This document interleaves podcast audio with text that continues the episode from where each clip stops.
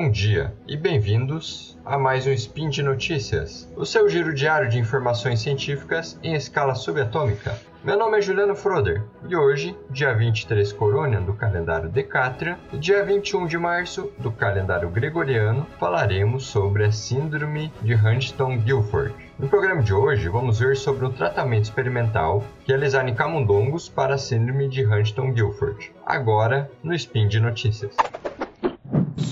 Notícias.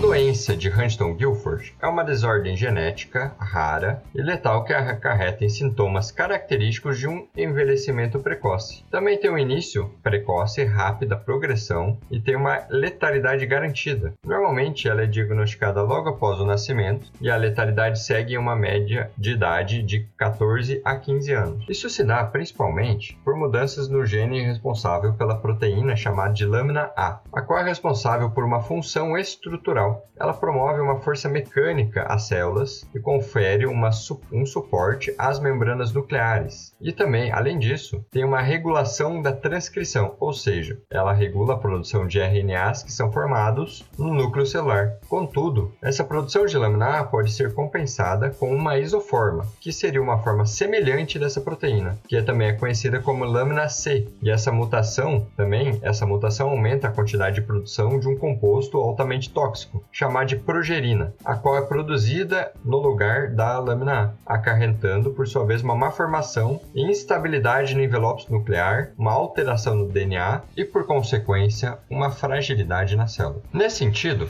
estudo publicado pela revista Nature Medicine em 2019, testou alguns camundongos, os quais já apresentavam a síndrome. A partir disso, foi feito um método para atenuar os sintomas dos animais. Esse método foi utilizando uma técnica conhecida como CRISPR-Cas9. Vai lembrar que essa técnica basicamente é uma forma, um mecanismo para que você vai realizar um corte em algum gene específico. Para que você saiba mais sobre a técnica, você pode observar o Spin de Notícias número 24, que explica tudo sobre essa modalidade de edição gênica. Para o trabalho em questão, foram utilizadas a Cas9 da bactéria Streptococcus pyogenes. Essa edição gênica teve como objetivo a diminuir a produção da lâmina A e aumentar para compensar a produção da lâmina C. Essa Cas9, por sua vez, foi utilizada para preparar dois tipos de RNAs, chamados de GLMNA1 e GLMNA2, que estão relacionados para diminuir, para realizar a diminuição da produção da proteína de lâmina A, que ela seria o principal fator que gera a síndrome. Tudo isso sem provocar alteração na produção da lâmina C, que seria para compensá-la. Após, ela foi introduzida em um vírus, chamado de vírus adeno-associado sorotipo 9.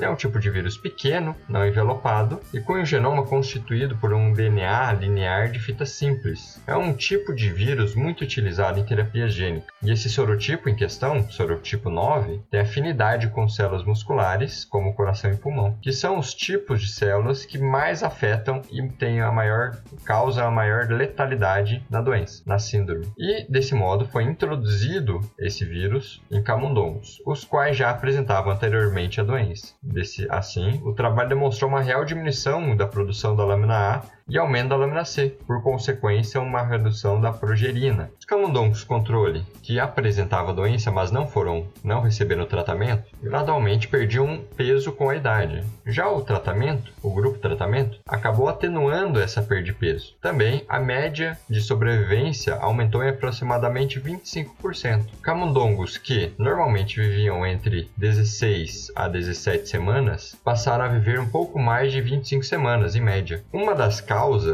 que leva o paciente à, à morte, por exemplo, em humanos, ocorre a nível cardiovascular, que é uma acelerada formação de placas de ateroma presente nos vasos sanguíneos. Ou seja, placas de gordura elas são aumentadas, elas são produzidas de forma mais acelerada, principalmente em artérias coronarianas, aorta e mesentéricas. Logo, todas as crianças com a doença apresentam problemas cardiovasculares, como infarto do miocárdio, acidente vascular cerebral, que são basicamente as principais causas de morte nesses casos. Nesse sentido, foi feita análise do arco aórtico e da frequência cardíaca nos camundongos. No caso da aorta e das células musculares, foi observado um aumento no número de núcleos na musculatura lisa, ou seja, apresentou-se um aumento na quantidade de células dessa musculatura. Isso caracteriza um fortalecimento dessa musculatura, o que também foi demonstrado por um teste de força, que demonstrou um fortalecimento na, na musculatura nos membros superiores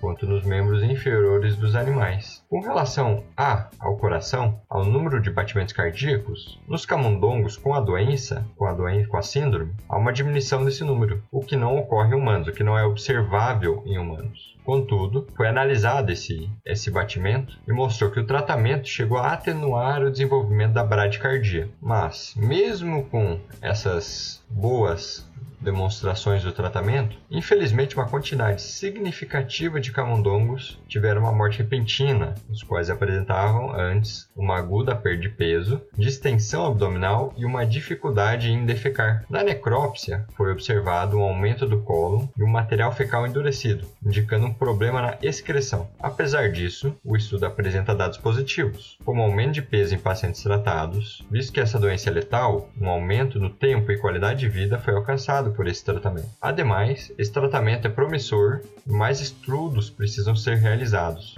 principalmente com a utilização da CRISPR-Cas9, que também, esse tratamento, esse tipo de tratamento, também corrobora com outro spin de notícias, o spin de notícias número 230, que fala sobre o uso desse tipo de técnica, só que para o tratamento da doença de Huntington, que também é uma doença letal, que é uma doença degenerativa, está relacionado com, com um gene específico. É claro que para a utilização da técnica técnico com a CRISPR é melhor quando a doença apresenta apenas um gene específico, diminuindo assim o número de variáveis com relação ao tratamento. Nesse sentido, outras patologias genéticas e hereditárias podem receber esse tratamento em um futuro próximo. Bom, e por hoje é só, mas amanhã tem mais. Lembro, lembro ainda que todos os links comentados estão no post e deixe lá também seu comentário, elogio, crítica, declaração de amor ou meme predileto. Lembro ainda que esse podcast só é possível acontecer por conta do seu apoio no patronato do SciCast tanto no Patreon quanto no Padrim. Um grande abraço e até amanhã.